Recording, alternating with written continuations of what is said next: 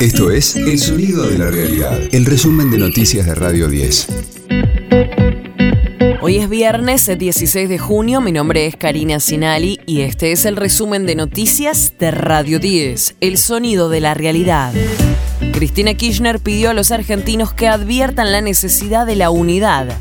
La vicepresidenta dijo que necesitamos un modelo que termine con la economía bimonetaria.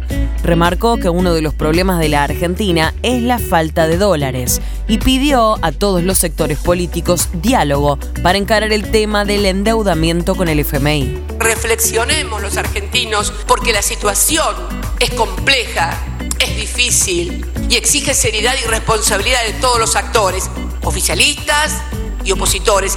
Es necesario que reflexionemos y creo que impulsemos concienzudamente y con responsabilidad que haya diálogo entre todas las fuerzas políticas para abordar el terrible tema del endeudamiento con el Fondo Monetario Internacional. Créanme que ese es hoy el principal problema que tiene la República Argentina. La Comisión de Juicio Político citó a declarar a Silvio Robles y a Marcelo D'Alessandro.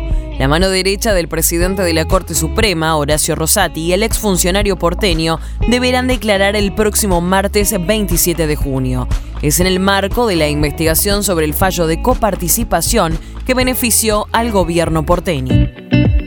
El gasoducto Néstor Kirchner comenzará a operar el martes y se inaugurará el 9 de julio.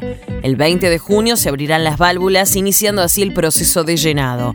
Luego, en el Día de la Independencia, se realizará su puesta en marcha oficial. La titular de Energía, Flavia Rollón, contó detalles de la obra. Va a ser un antes y un después en el mundo energético y para la Argentina. Realmente estamos eh, muy orgullosos de lo que es esta obra. Tenemos la segunda reserva de gas no convencional del mundo y teníamos la limitante de la infraestructura para que realmente esta producción pueda ser evacuada. El gasoducto llegó a eso. Argentina ya entré en un escenario de autoabastecimiento. Este fue el último año que Argentina va a hacer compras importantes de GNL.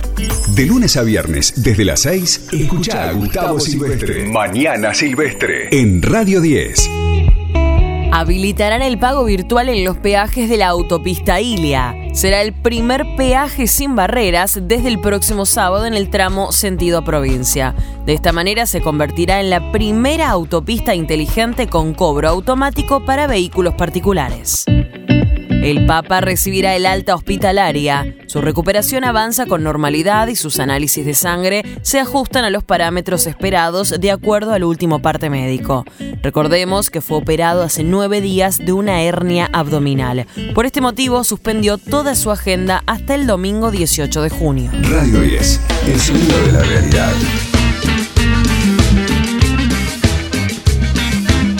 Andrés Calamaro vuelve al país. Tras su presentación en noviembre pasado, cerrará su gira Agenda 2023 con un show el 15 de noviembre en el Movistar Arena, con un repaso por sus 40 años de trayectoria. Una de las tres sigue brillando, se está apagando,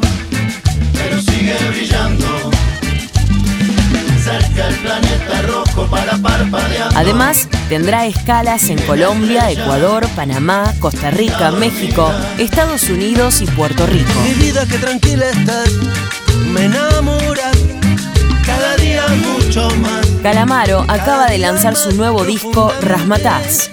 En él rescata un concierto grabado en vivo en la emblemática sala de Barcelona durante la gira de presentación de On the Rock en 2010.